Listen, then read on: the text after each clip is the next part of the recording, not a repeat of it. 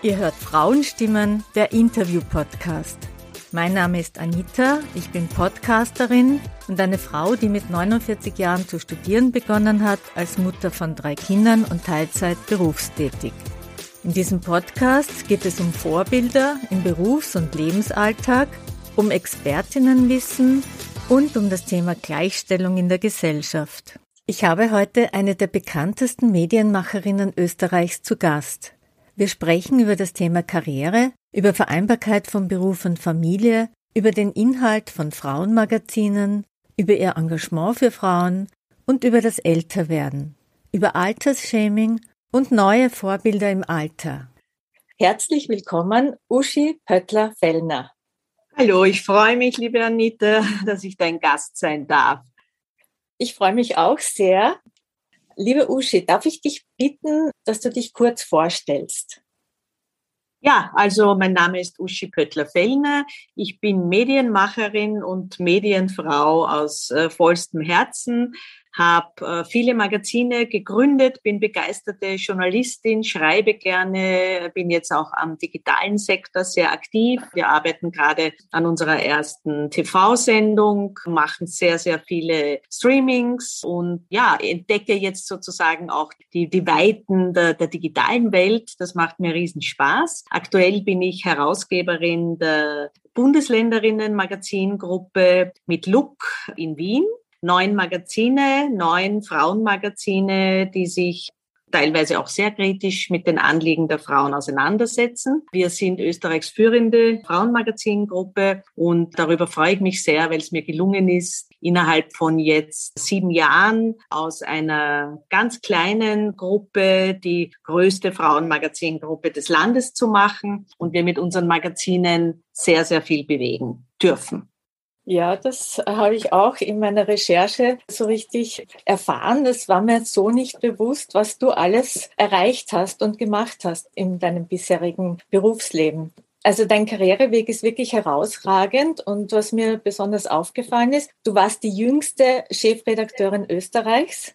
Du warst mit 23 schon Chefredakteurin. Du hast beim Rennbahn Express als Journalistin gearbeitet. Mit 20 hast du dort begonnen wie ist dir das damals gelungen? bin einfach ins kalte Wasser gesprungen, würde ich sagen, und ich habe die Chance ergriffen, die sich mir geboten hat, weil man mir die Chefredaktion, allerdings nicht alleine, muss ich dazu sagen, sondern als Doppelchefredaktion mit einem Kollegen, mit Peter Leopold, uns beiden hat man die Chefredaktion als Doppelchefredaktion angeboten, weil das Team des damaligen Rennbahn Express, äh, das Führungsteam, ein weiteres Magazin äh, gegründet hat namens Basta. Das war damals ein äh, viel beachtetes Stadtmagazin, ist parallel zum Wiener erschienen. Und die waren also mit den Köpfen in dieser Basta-Gründung und haben jemanden gesucht, der die Spitze des Rennbahn Express einfach besetzen kann und hat eben den Peter Leopold und mich damals gefragt, wollt ihr das machen? Und wir waren beide sehr jung und sehr unerfahren. Äh, Peter Leopold hat den Beatles-Fanclub damals geleitet in Österreich und ist als solcher eigentlich beim Rennbahn Express vorstellig geworden. Und ich war auch relativ frisch gefangen, wie man sagt. Also ich war seit zwei Jahren dabei, ja, seit zwei Jahren dabei. Also wir haben uns beide eigentlich gedacht, ja, okay, gut, äh, wir haben uns zumindest gegenseitig, um uns zu stützen und wir ergreifen einfach die, die Chance. Und ich muss sagen, das ist ein Riesenprivileg gewesen, ein Riesenprivileg, dass es heute in der heutigen Szene, in der heutigen Medienszene ja gar nicht mehr gibt. Also außer vielleicht bei alternativen äh, Zeitungen, bei Stadtzeitungen, bei experimentellen äh, Formaten, wo man sich traut, sozusagen junge Leute, die äh, jetzt noch nicht wahnsinnig sattelfest sind, in die Chefredaktion zu holen. Aber mir fällt eigentlich jetzt sonst kein Medium ein, wo das, wo das ginge das war eben damals eine Jugendzeitung. Da hat man sich Dinge getraut, da hat man auch Zugänge gehabt, die anders waren, die nicht linear gegangen sind, sondern eben eben quer waren. Und äh, ja, dann haben wir diese Chefredaktion übernommen und haben das sehr, sehr gut gemacht und haben den Rennbahn Express ausgebaut damals zu einem sehr, sehr anzeigenträchtigen, dicken Heft, was ja natürlich sehr im Sinne der Geschäftsführung war, haben viele, viele kreative Themen eingebracht, von Jugendpolitik bis zur Popkultur natürlich, die damals in den 80er Jahren ja phänomenal war. Da sind ja die Musiker noch mit ihren Tourbussen durch die Welt getourt und die Journalisten durften teilweise mitfahren, wir auch. Also entweder der Peter oder ich haben Popgruppen damals begleitet auf ihren Tourneen. Wir sind zu Konzerten gefahren. Ich meine, man muss sich vorstellen, da gab es ja noch, noch keine Handys und keine digitale Welt und haben dort bei den Konzerten mitgeschrieben, wie ist der Ablauf des Konzerts Konzertes, sind dann wieder zurück nach Wien und, und haben mit der Schreibmaschine das sozusagen in die Tasten gehämmert und im nächsten Magazin ist dann dieses Konzert von A bis Z beschrieben gewesen. Also so muss man sich das vorstellen. Das war, wenn man das heute überlegt, natürlich ein vorsintflutliches Arbeiten. Nur es haben ja alle so gearbeitet, also es ging ja nicht anders. Aber man hat unendlich viel dabei gelernt. Und ich sage immer, ich bin so wahnsinnig dankbar für diese Zeit, ja, für diese ersten zehn Jahre, die ich erleben durfte durfte, noch auf der, auf der Schreibmaschine, weil das einfach ein ganz anderes Gefühl war. Ich habe alles, was ich kann,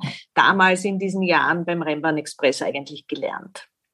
Du hast es gerade angesprochen, so ein Karriereweg ist heute nicht mehr so leicht möglich und ich habe ein bisschen recherchiert. Der Frauenanteil der Journalistinnen in Österreich beträgt 47 Prozent. Wichtige Ressorts wie Politik, Lokales, Wissenschaft, Sport und Kultur werden aber überwiegend männlich besetzt. Und bei den 14 Tageszeitungen in Österreich ist nur der Kurier von einer Frau geführt. Wie geht's dir damit? Was sagst du dazu, dass Frauen in Führungspositionen im journalistischen Bereich so wenig vertreten sind?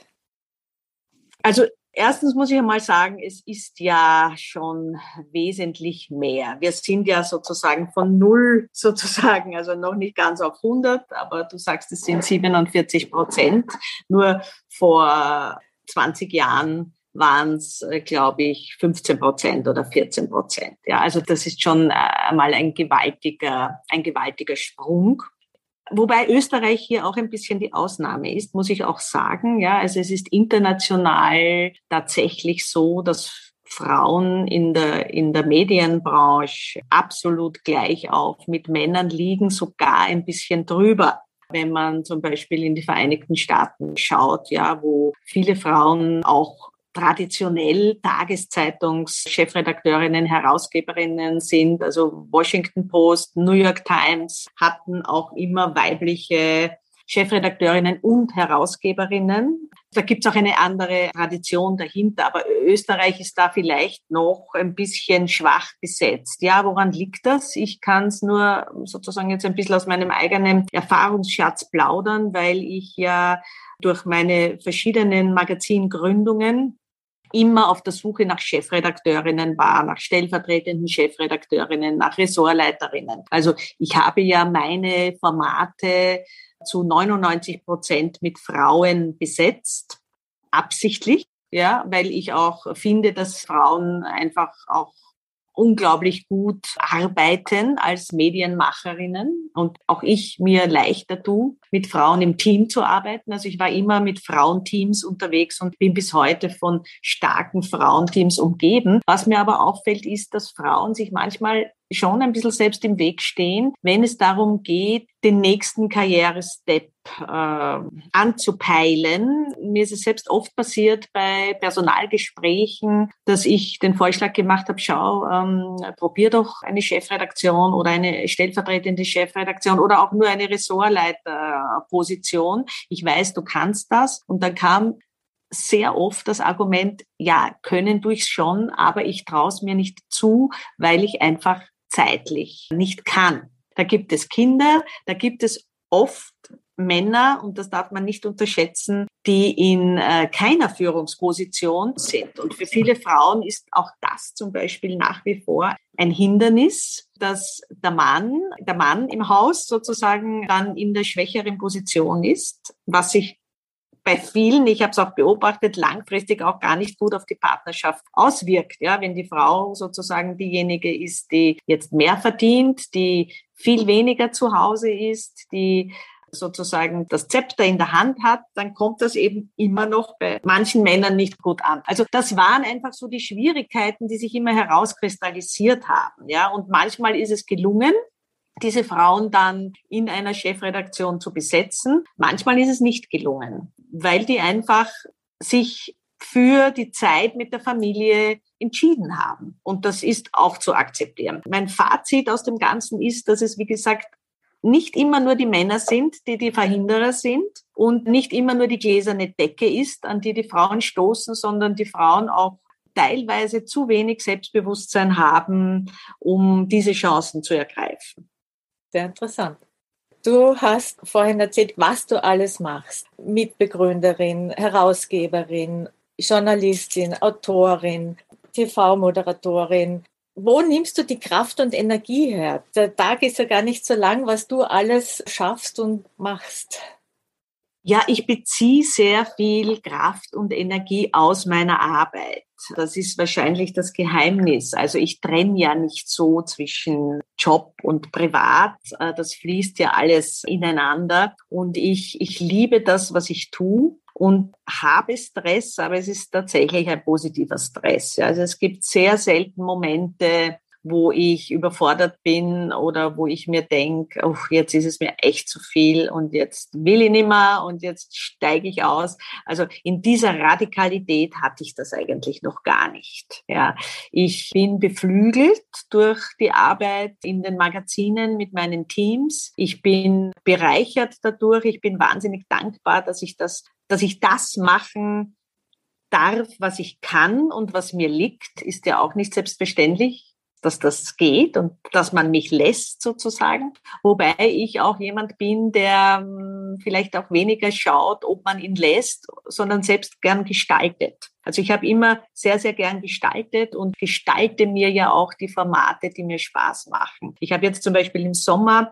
eine große Social-Media-Plattform gestaltet, die heißt Becoming 100 and More für Frauen, die zu ihrem Alter stehen und stolz drauf sind, über 50 zu sein, über 60 zu sein und sich nicht dafür schämen. Weil ich beobachtet habe, dass das bei sehr vielen Frauen der Fall ist, dass sie nicht zu ihrem Alter sich, sich stehen trauen, dass sie sich jung spritzen müssen, weil sie diesem gesellschaftlichen Druck nicht standhalten und dass auch ein gewisses Shaming eintritt, wenn man vielleicht Mitte 50 ist, dann gegen 60 zugeht, über 60 ist ein gewisses Altersshaming uh, jetzt gehöre ich nicht mehr dazu, jetzt, ähm, jetzt bin ich im Wechsel oder vielleicht sogar schon nach dem Wechsel, jetzt bin ich nicht mehr vollwertig Frau. Ich habe das bei sehr vielen Frauen gespürt und merke jetzt, nachdem wir diese Plattform auf Social Media gegründet haben, wo viele Frauen uns ihre Blogs schicken, zu diesem Thema. Ich merke, dass das ein, ein Riesenthema ist und mich freut, dass dann so wahnsinnig hier wieder etwas bewegt zu haben, etwas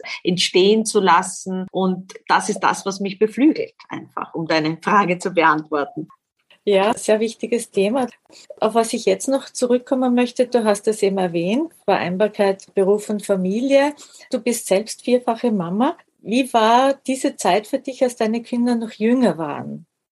Schwer im Hinblick auf die, die Vereinbarkeit. Also das ist so. Ich ähm, stehe auch heute sozusagen auf dem Standpunkt, dass ähm, es also ich hatte, sagen wir mal so, ich hatte, wie ich jung war, einen unkomplizierteren Zugang zur Vereinbarkeit, ja, weil ich, ich wollte Kinder, ich wollte Familie, ich wollte eine super Mama sein die ich hoffentlich auch bin. Und ich wollte aber auch meine Laufbahn immer forcieren und da einfach dabei sein, weil mir klar war, im Medienbusiness bist du entweder voll dabei oder, oder halt nicht, weil so ein bisschen war mir immer zu wenig. Ja, ich bin immer gern ganz wo dabei. Und ganz beruflich wo dabei zu sein und ganz eine Familienfrau zu sein, das geht sich nicht aus. Und jetzt war ich natürlich als junge Frau immer hin und her gerissen. Es war immer ein zeitliches Problem. Das ist schon so. Ich hatte auch immer ein schlechtes Gewissen meinen Kindern gegenüber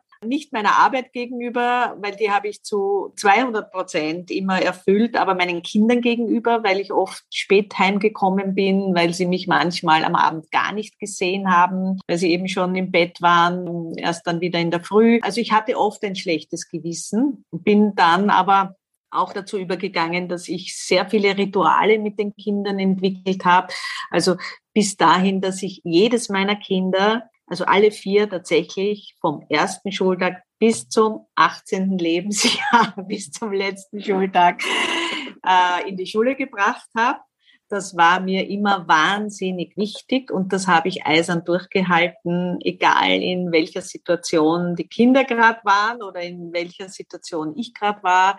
In der Pubertät ist ja das jetzt dann auch nicht so die reinste Freude, wenn du so einen kleinen Muffel im Auto sitzen hast, der eigentlich nichts mit dir spricht, eine Viertelstunde lang. Aber mir war das immer wahnsinnig wichtig, weil dann war es zumindest eine Viertelstunde anschweigen und man war sich doch nahe und das, was wichtig war, hat man auch vermittelt. Also ich glaube, dass unter anderem dieses Ritual ganz, ganz wichtig war. Dann äh, konnten sich meine Kinder natürlich immer hundertprozentig darauf verlassen, dass sie mich erreichen. Also äh, meine Kinder sind bis heute die einzigen, wo ich also ich hebe einfach immer das Telefon ab, egal wo ich bin, mit wem ich bin, äh, im Ausland, im Inland, völlig egal. Bei meinen Kindern wird abgehoben und das war auch immer so, während ich gearbeitet habe, egal in welcher Sitzung ich war, egal wer mein Vis-à-vis -vis war, egal ob ich in einem Interview war, wenn ein Kind angerufen hat, habe ich abgehoben. Sie wussten, die Mama ist immer, immer, immer für mich erreichbar. Und äh, so, glaube ich, haben wir das gut hinbekommen. Und ich habe bis heute eine ganz, ganz starke äh, Verbindung zu meinen Kindern und sie auch zu mir. Und das hat mir gezeigt, dass es natürlich möglich ist, ja,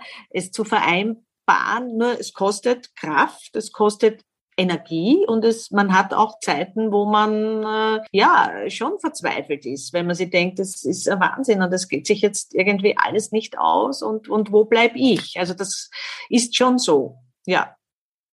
Wow, also ich finde, du hast da einfach ganz was essentiell Wichtiges ausgesprochen. Es kommt nicht immer auf die Quantität, sondern auf die Qualität an. Und, und das ist total wichtig und, und schön und, und es ist toll, wenn deine Kinder dann dieses Gefühl von dir bekommen haben.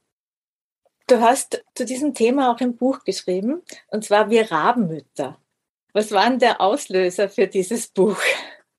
Ja, der Auslöser von den Rabenmüttern war eben genau dieses Gefühl der, der, der Zerrissenheit, dass ich als junge Mutter wirklich oft hatte. Ja, also meine Kinder sind in eine, meine, meine ersten beiden Kinder, der, der Niki und die Jenny, also die jetzt schon großen, über 30-Jährigen, äh, sind in eine katholische Volksschule gegangen im 19. Bezirk, wo die Mütter halt wirklich um zwölf vor dem Schultor gestanden sind und die Kinder abgeholt haben und ich als berufstätige Frau, sagen wir mal unter Anführungszeichen auch Karrierefrau, weil äh, ich war damals ja schon beim News und das News war ja ein sehr sehr bekanntes Medium, war ja die sozusagen das Medium schlechthin, ist in jedem Haushalt gelegen und man wusste natürlich, ich, mein Mann und ich, wir haben das gegründet und ich bin da, bin da federführend dabei. Also ich war, ich war bekannt als Mutter, die im Job ist und die nicht in der Schule ist und bin einmal, äh, kann ich mich erinnern, vom Büro zur Schule gefahren. Also die Kinder wurden sonst von Au-pair-Mädchen abgeholt oder war in der Nähe. Ich kann mich nicht mehr genau erinnern. Jedenfalls habe ich die Kinder abgeholt. Also ich, es war einer der seltenen Fälle, wo auch ich um 12 Uhr vor dem Schultor stand und die Kinder abgeholt habe. Und da bilden sich ja immer so Müttergrüppchen und da ist neben mir so ein Grüppchen gestanden.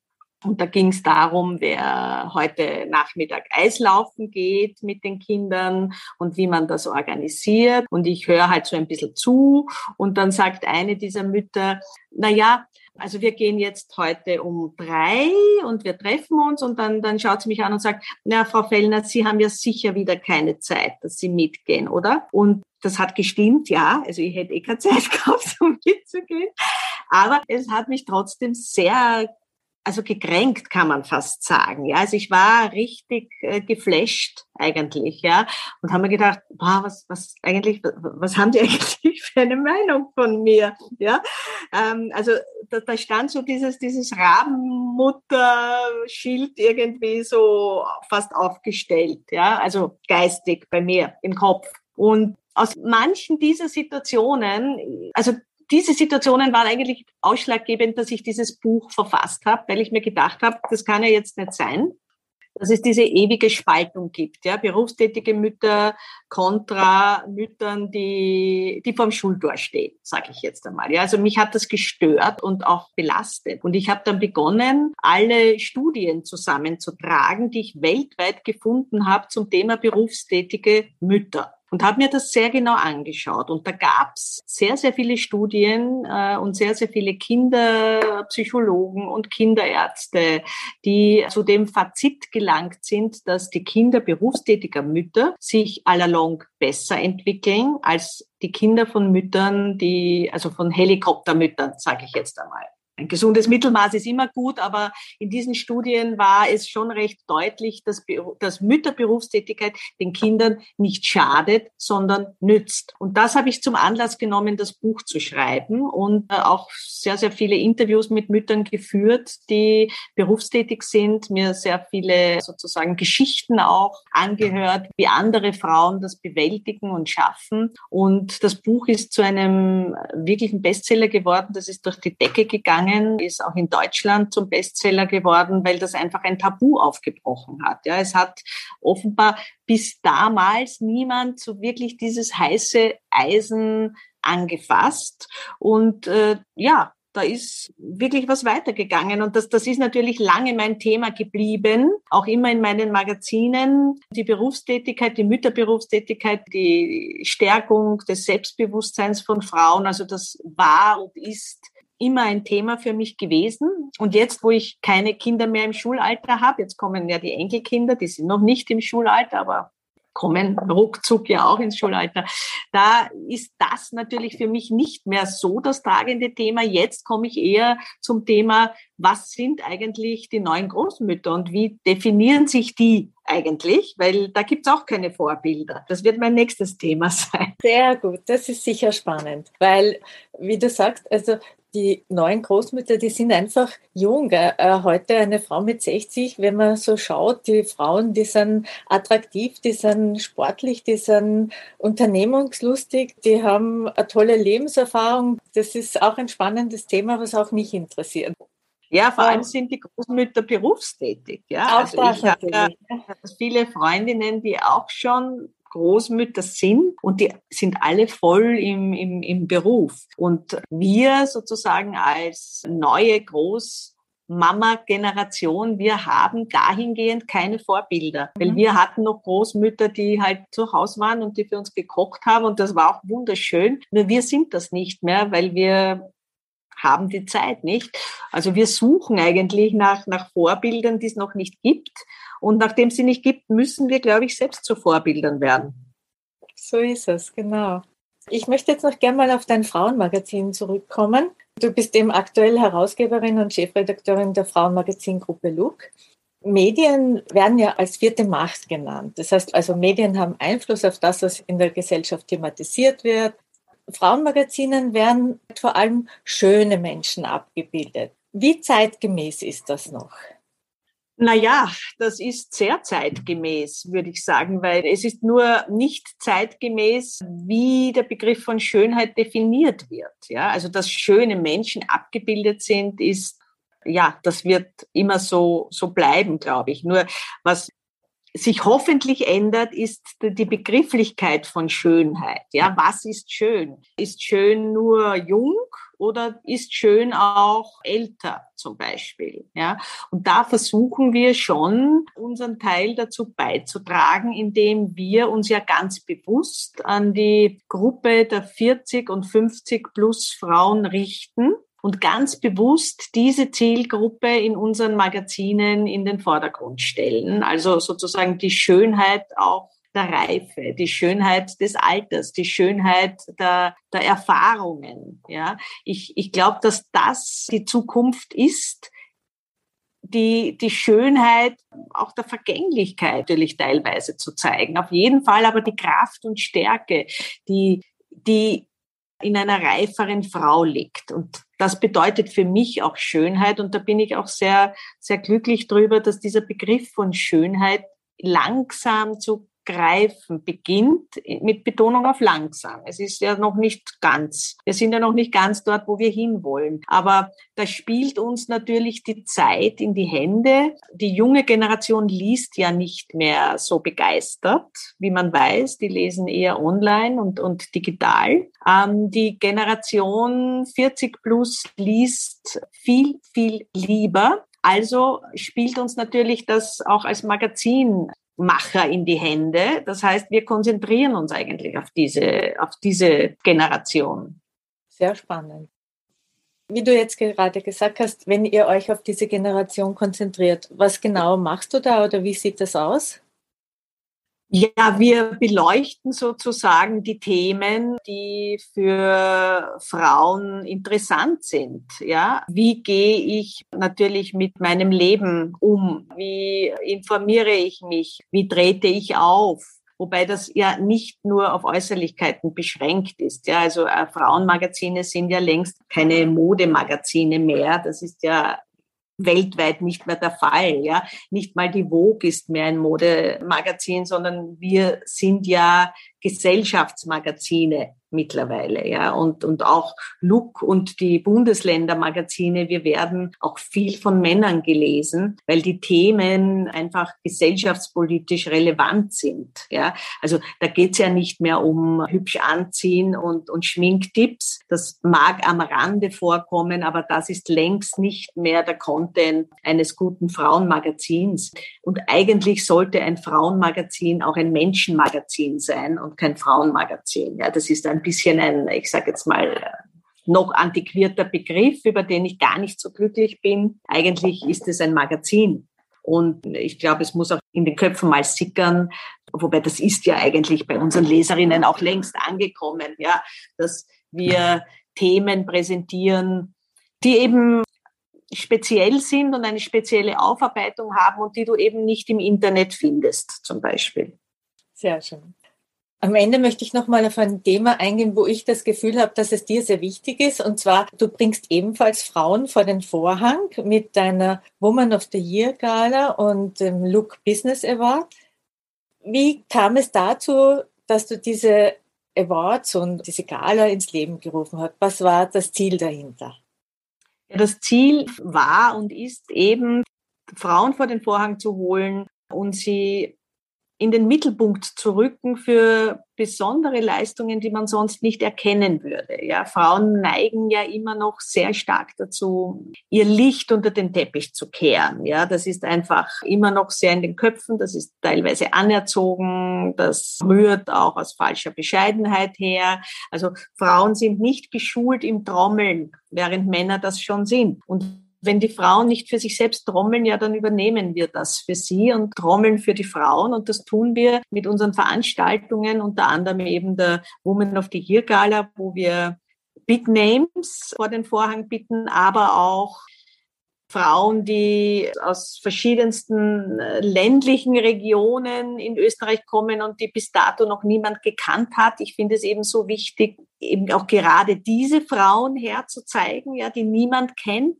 und die teilweise großartige Projekte auf die Beine gestellt haben und leiten. Das sind Frauen, die ein Kinderhospiz gegründet haben oder die, die sich für verschiedene andere Organisationen einsetzen, die schwere Schicksalsschläge bewältigt haben, indem sie auch etwas Positives dann auch gleich daraus gemacht haben. Also mir geht es darum, zu zeigen, was Frauen können und, und dass Frauen Berge versetzen können. Das ist so ein wichtiges Signal. Und mir geht es auch darum, Vorbilder zu präsentieren. Ich bin der Meinung, dass alle Frauen Vorbilder brauchen, dass es ganz, ganz wichtig ist, als Frau Vorbilder zu haben. Das war auch für mich immer wichtig. Ohne Vorbilder geht es nicht. Und auch ich habe mir von erfolgreichen Frauen immer ganz viel mitgenommen und abgeschaut.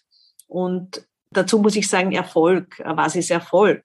Jeder definiert Erfolg ja auch anders. Erfolg kann ja auch sein, wie ich eben mit einem Schicksalsschlag umgehe. Ja, also Erfolg muss ja jetzt nicht unbedingt immer beruflicher Erfolg sein. Und genau das äh, war für mich auch immer wichtig. Ich habe mir immer angeschaut, wie gehen andere Frauen mit verschiedenen Situationen um. Und ich finde, das ist eben so wichtig, dass wir das herzeigen, um anderen Frauen die Möglichkeit zu geben, es ihnen gleich zu tun, beziehungsweise sich einfach inspirieren zu lassen. Wenn wir uns von erfolgreichen Frauen mehr inspirieren lassen, dann bin ich überzeugt davon, das ist das stärkste Tool, das uns hilft, jede gläserne Decke zu durchsprengen.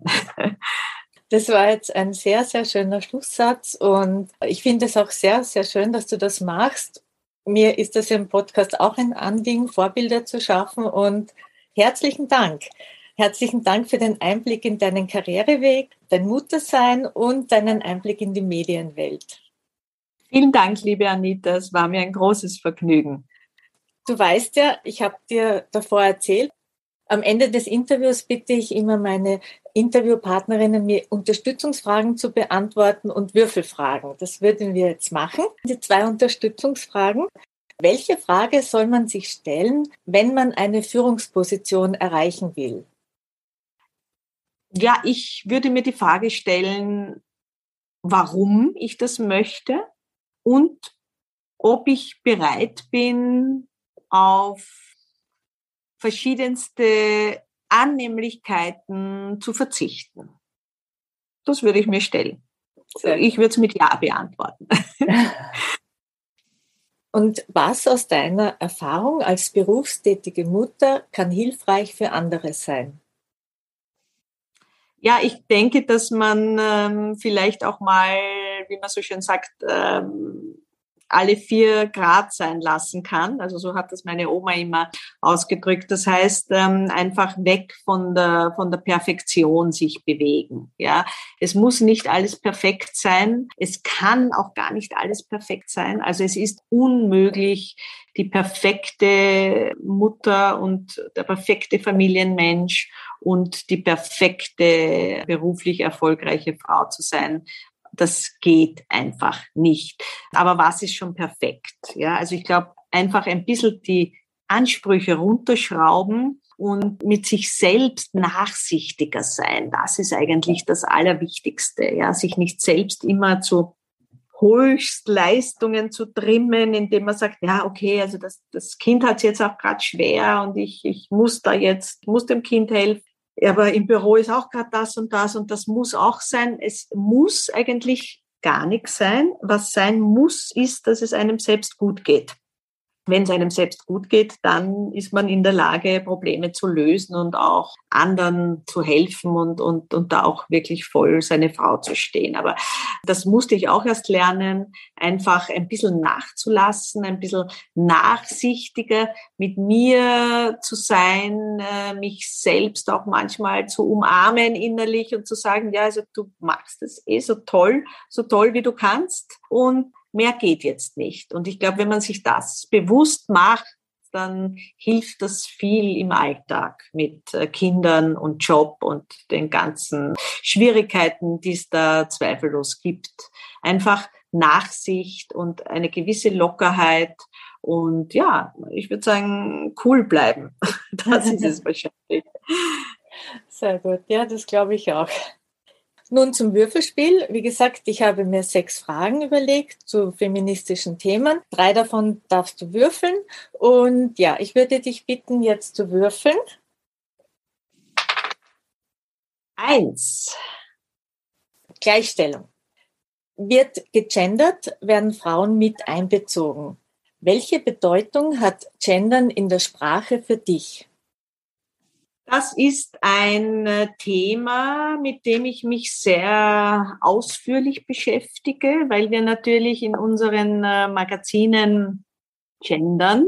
Allerdings es mit dem Gendern auch nicht übertreiben, ja, weil es einfach teilweise absurd ist. Also natürlich bin ich fürs Gendern. Ich bin allerdings nicht mehr dafür, wenn es über die Absurditätsgrenze hinausgeht. Und dafür gibt's ganz, ganz viele Beispiele. Ja, also ich finde auch beim Gendern bitte die Kirche im Dorf lassen und wenn es verkrampft wirkt, dann bitte es einfach sein lassen. Also Gendern nur um des Genderns Willens finde ich sogar eigentlich kontraproduktiv, ja, weil es ja noch einmal immer hinweist auf gewisse Ungleichstellungen. Also finde ich es nicht gut, wenn um jeden Preis gegendert wird, so dass es teilweise halt manchmal ganz originell ist, aber meistens man sich denkt, puh, also das klingt jetzt eigentlich nur mehr lustig. gerade im, Journalismus, ja, ist man, ist man ja ständig konfrontiert mit, mit, mit dem Gendern, ja. Und, und wir, wir bemühen uns da natürlich jetzt, ähm, klar, von Leserinnen zu sprechen und von Lehrerinnen und das ist ja eh klar, ja. Also ich glaube einfach, man muss hier, wie bei jedem Thema, die Menschen im Auge behalten, ja. Und mein Zugang ist ja auch der, dass es hier immer um Menschen geht, ja, nicht um Frauen, nicht um Männer, also es geht um Menschen. Und äh, mein mein Ziel wäre ja auch, und ich glaube, das kann ja auch nur das Ziel sein, dass es da ein wirklich ein gesundes Miteinander gibt. Und das sollte sich auch beim Gendern so ausdrücken. Ein zweites Mal würfeln, bitte. Drei. Feminismus. Feminismus ist allgegenwärtig in der Gesellschaft, auch in der Mode, werden feministische Slogans verwendet. Was bedeutet für dich Feministin sein?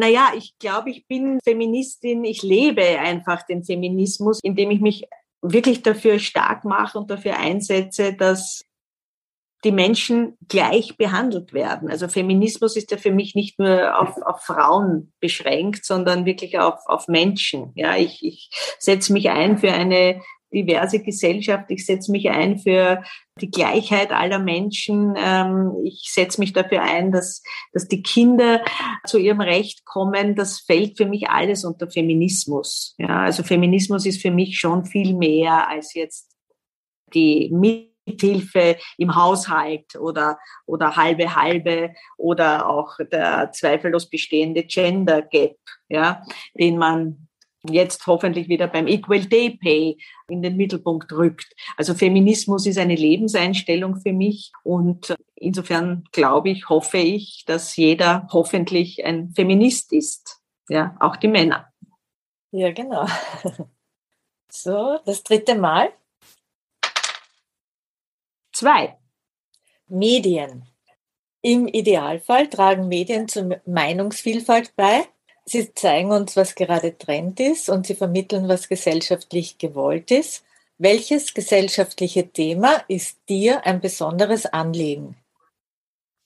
Also mir ist das, mir ist, ich habe ich hab mehrere gesellschaftliche Themen. Äh, zum einen ist es immer noch die Stärkung des Selbstbewusstseins von Frauen und Kindern natürlich auch äh, speziell. Ja. Äh, zum anderen ist es auch die Sichtbarmachung eben des Alters. Ich glaube, dass wir hier ähm, ganz, ganz viel aufzuholen haben. Wir sind in Österreich da Riesenschritte hinter ganz, ganz vielen anderen Ländern, wie zum Beispiel den skandinavischen Ländern, was unseren Umgang mit der älteren Bevölkerung äh, betrifft, was die Pflege betrifft, was überhaupt sozusagen die Wohnsituationen, was das Leben an sich betrifft, was diese riesige Bevölkerungsgruppe eben betrifft, sind wir sehr, sehr traditionell, sehr klassisch und immer noch sehr der Meinung, ähm, ja, Hauptsache, die sind gut versorgt irgendwo. Und das ist ein ganz starkes Thema für mich, weil ich glaube, äh, eine Gesellschaft ist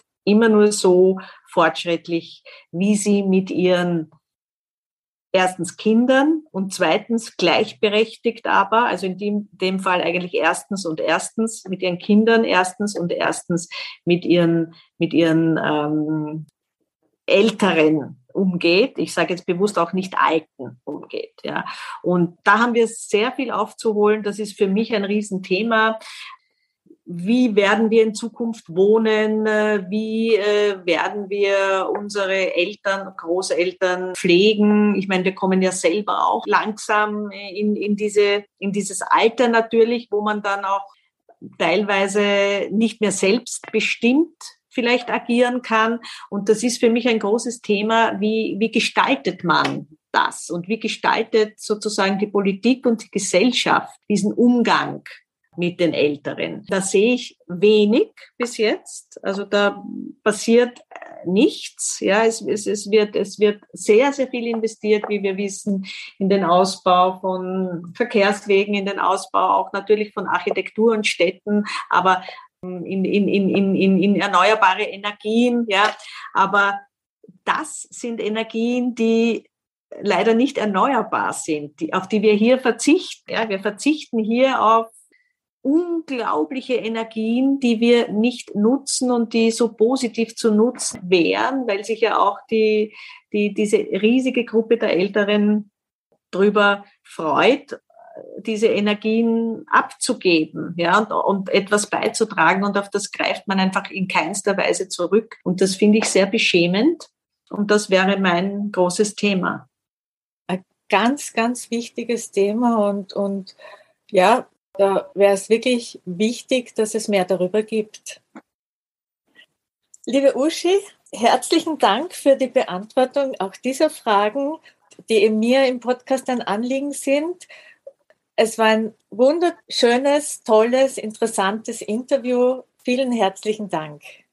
Hab mich sehr gefreut. Vielen Dank, liebe Anita. Von Uschi Pöttler-Fellner haben wir gerade einen wunderbaren Einblick in die Medienwelt bekommen. Das Gespräch hat sichtbar gemacht, dass sich Frauen im Journalismus immer mehr durchsetzen. Aber man hat auch im Gespräch eindeutig bemerkt, was Frauen noch immer hindert, Karriere zu machen. Man kann nicht alles 100 Prozent machen. Man kann nicht 100 Prozent Mutter sein und 100 Prozent Karriere machen. Und Männer sehen es nicht gerne, wenn die eigene Frau erfolgreicher ist. Da müssen wir Frauen und die Gesellschaft unbedingt umdenken. Denn schlussendlich haben wir alle was davon, wenn jeder Mensch seine Erfüllung in seinem Tun erleben darf. Und was mir noch wichtig zu erwähnen ist, wie Uschi Pöttler-Fellner gesagt hat, Frauen haben nicht gelernt zu trommeln. Ich rufe daher alle meine HörerInnen auf, trommelt, was das Zeug hält. Ihr seid spitze. Was das Thema Älterwerden betrifft, da bin ich ganz bei meiner Interviewpartnerin. Denkt daran, wie auch ihr euch positioniert. Es geht um die Schönheit des Alters, um die Schönheit der Erfahrung, um die Schönheit der Vergänglichkeit, hat Uschi Pöttler-Fellner gesagt. Jede Falte ist ein Zeichen von gelebtem Leben und ein Teil von dir. Steh zu dem, was du bist. Das war Frauenstimmen, der Interview-Podcast mit Anita, wo ihr spannende und interessante Frauen kennenlernt und Denkanstöße zum Thema Gleichstellung bekommt. Hat euch das Thema gefallen? Dann erzählt doch anderen davon. Ich freue mich auch, wenn ihr die Folge auf Facebook oder Instagram teilt oder anderen vom Frauenstimmen Podcast erzählt. Danke euch fürs Zuhören. Bis zum nächsten Mal.